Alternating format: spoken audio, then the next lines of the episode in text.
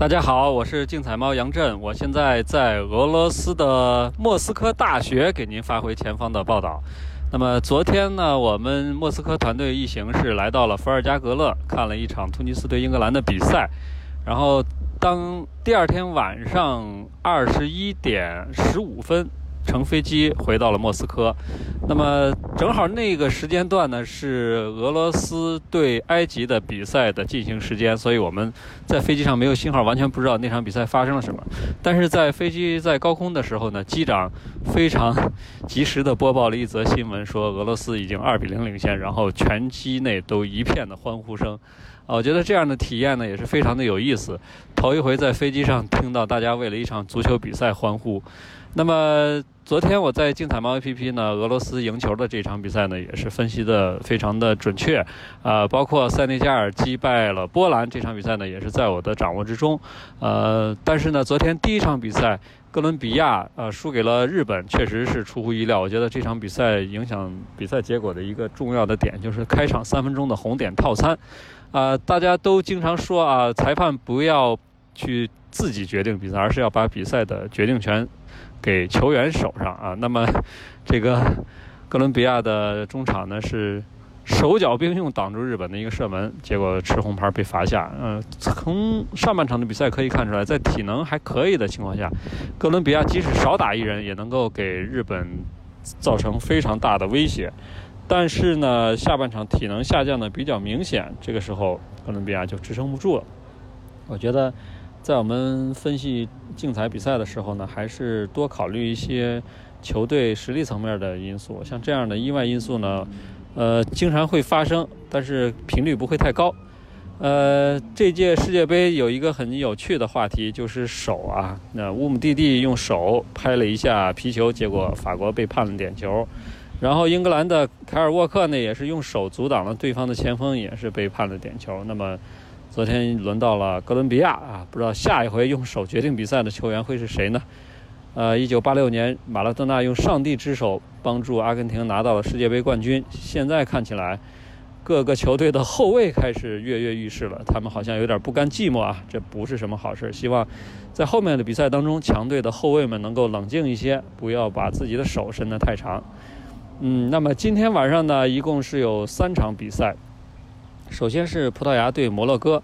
在首轮的小组赛当中呢，葡萄牙是和西班牙打了一个三比三平，C 罗上演帽子戏法，堪称神迹。但纵观这 C 罗的三场三个进球呢，第一个是纳乔对他的犯规造点，第二个呢是他射门力量不大，但是德赫亚黄油手，第三个进球那就无可厚非了啊！C 罗表现出自己非常的。专注力，还有他的临门一脚的稳定性啊，一个非常刁钻的任意球破门得分。但是呢，整场比赛葡萄牙和西班牙的实力差距还是非常的明显。葡萄牙只有这三脚射正就收获了三个进球。那么摩洛哥首场比赛呢是对伊朗，嗯，应该说是占优的，但是最后时刻呢自己不慎打进一个乌龙球落败。那么摩洛哥如果想要出现这场拿平局，好像难度会非常的大，因为。最后一轮要打西班牙，我不相信他们会有击败西班牙的可能，所以这场对两支球队来说，我觉得都是非常重要的。哎，大家可以看到，我现在身边会有一些啊音乐响起，这是那莫斯科大学的一个球迷区，他们在播放一些很劲爆的声音。啊，好了，我们再来说呃葡萄牙对摩洛哥的比赛。那葡葡萄牙在2016年欧洲杯的时候呢，曾经小组赛三连平出现。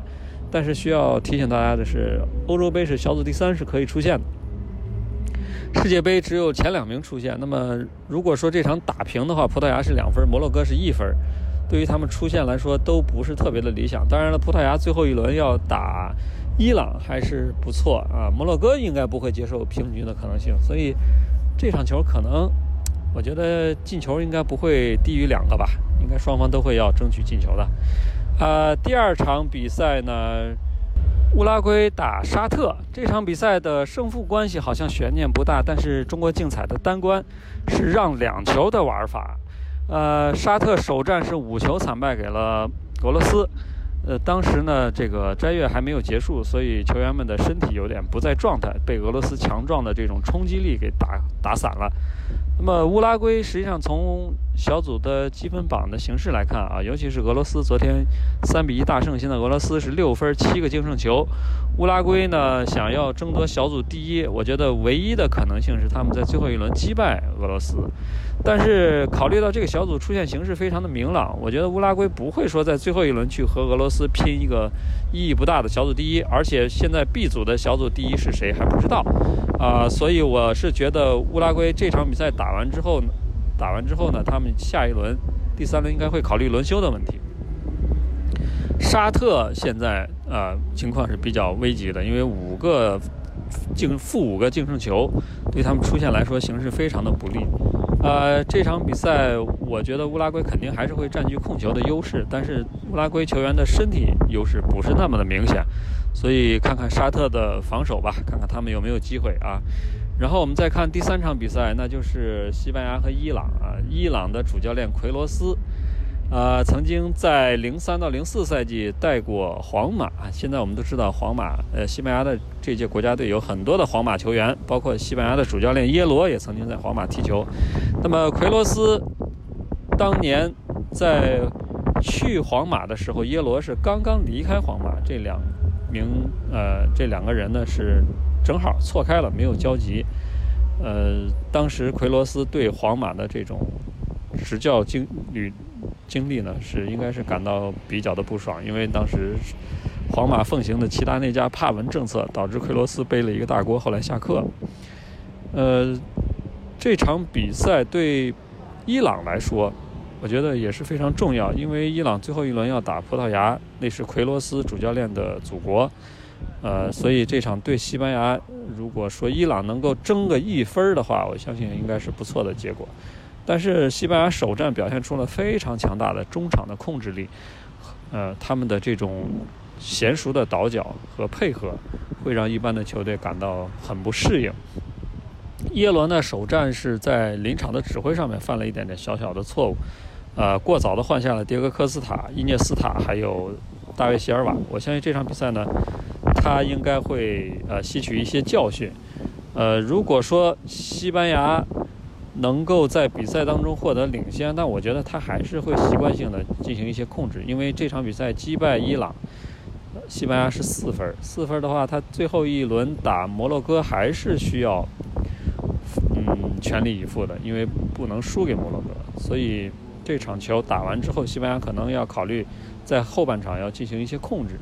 所以如果说伊朗没有能力对西班牙进球的话，我觉得这场比赛的总进球要超过三个也是蛮有难度的。啊，好了，这就是我对今天这三场比赛的一个前瞻。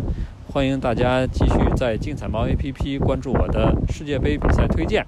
啊，更多的竞彩推荐呢，大家也可以在下载竞彩猫 APP 查看。谢谢。